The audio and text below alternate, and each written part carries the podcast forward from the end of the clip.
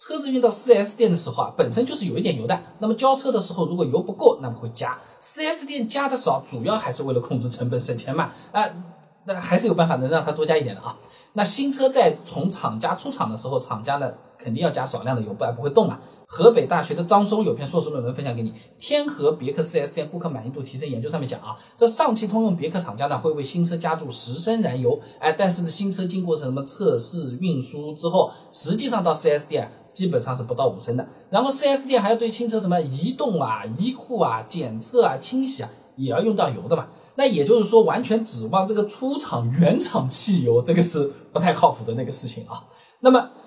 4S 店现在挣不到钱嘛，它要控制成本嘛，是不是啦？所以说呢，这种新车啊，有可能呃，厂家的油能蹭一点就蹭一点，实在不够就稍微再加点，能动开到下一个加油站就可以了，是吧？那 4S 店之所以要搞这种我们看起来抠抠搜搜很小的这种事情啊，主要就是精打细算，再加上营收不太好，压力很大啊。二零二零 JD Power 年度白皮书上面提到的啊，二零一九财年不盈利的经销商占比百分之五十八。一半以上的 4S 店不赚钱啊。那么在过去的十二月，消费者光顾经销店的次数环比下降百分之十七。那么在店内花费的金额环比又下降百分之十，很惨了，这个日子越来越不好过了啊。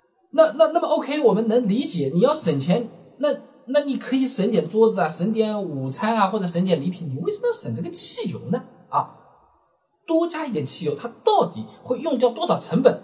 我给大家参考一下。首先就是多加一点，那一点到底是多少呢四 S 店给的油呢，一般是刚好能够到最近的加油站。那万一最近的加油站关门了，或者说，哎，你这错过了，那至少要保证再跑一个加油站，对不对？4S 店很多在郊区的。广州市交通规划研究所甘永华发表在《城市交通期刊》上面的论文《城市公共加油站规划技术要求》上面讲啊，这郊区加油站的间距不宜小于五公里。那我们就按五公里算好了。你假设新车百公里油耗夸张一点啊，十五升，好吧？那么开五公里就要零点七五升汽油，你换算一下，七百五十毫升，也就是一瓶矿泉水多一点嘛。那九十二号汽油，杭州这边涨价了啊，每升六块钱的样子，那每一辆新车就要多花四块五，四块五啊，我的天哪！但是你把销量一乘，它不是小钱啊。中国汽车流通协会的数据啊，二零二零中国汽车经销商集团百强排行榜排名第一的年销量一百二十二万台，排名第一百的年销量一万三千台。那不同的经销商销量高的就要多花五百多万。低的也要几万块钱，五百多万，你利润哪里去搞来五百多万，对不对？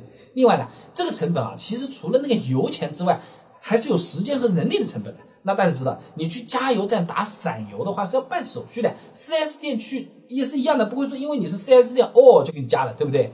福建省散装汽油购销安全管理办法上面讲啊，这单位购买散装汽油要提供单位介绍信啊，好久没听过这个东西吧？介绍信。经办人有效身份证介绍信里面还要写经办人姓名、身份证号码、购买用途、数量哦，老清楚老烦的。而且哇，这搞了那么多材料，终于交上去了，就这次买的时候能用，下次买你再来一遍，好了，很麻烦的，对不对？这些人，哎，他们在上班要付工资的，那那那那那怎么样才能让 4S 店给我多加点油呢？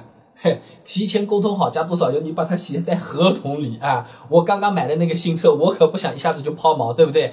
那写在合同里就是一个办法，对吧？这个听起来有点大惊小怪或者有点奇怪啊，但其实就是这样的。你在买车的时候，你还是爸爸，你还是爷爷，四 S 还可以叫四儿子店嘞，对不对？那你这个时候你说我就要了一杯油多一点，你甚至给我加一箱油又如何呢？你脚垫都送我，你贴膜都送我，你一箱油不送我？啊有些人为了成交，有些店为了成交，哦，就给你签好了，合同上就能写好了。等到你把钱付了，搞了不好，他是我们爷爷了，是不是？你车子会多么好了，质量也没有问题，你要你你你你能把我怎么样，对不对？合同上写上去，是不是？如果说他连一箱油都不肯送的这种 4S 店，合同都不肯签的，呃，的确可以考虑隔壁是不是其他家可以看一下了，对不对？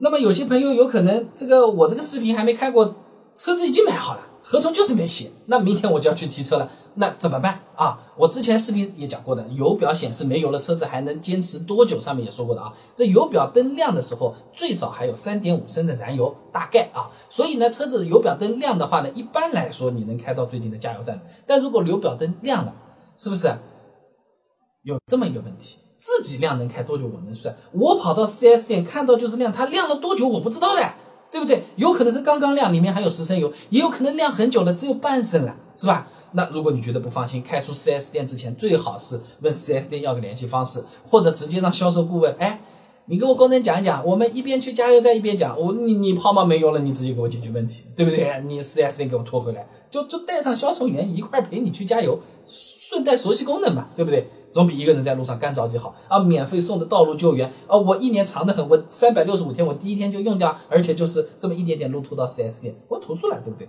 所以总的来讲，新车 4S 店只给加一杯油，说到底是真的舍不得花这个钱，而这个钱还真的不是小钱啊！想要多加一点，最好的办法就是合同上面写清楚。很多人不晓得白纸黑字的威力有多大，很多人啊都觉得这么点东西有什么好计较的。总比吃亏委屈好，写写清楚嘛。送一箱油也没什么大不了的事情，只不过你不提，人家肯定不会提嘛，就是这么回事啊。那么，那么我们买车的时候，油是小事了，你看上一个车子，价格才是大事，是不是？他们一般好像都玄玄乎乎。你要不到我们店里来一下？你要不到我们店里来一下？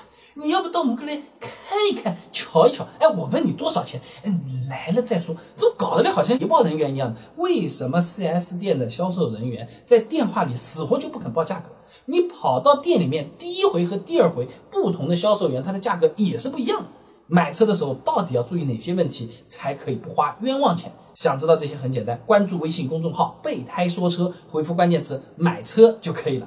八篇实用干货、资料、数据、案例、实操手册，第一步干嘛，第二步干嘛，都给你准备好了。关注微信公众号“备胎说车”，回复关键词“买车”就可以了。备胎说车，等你来玩哦。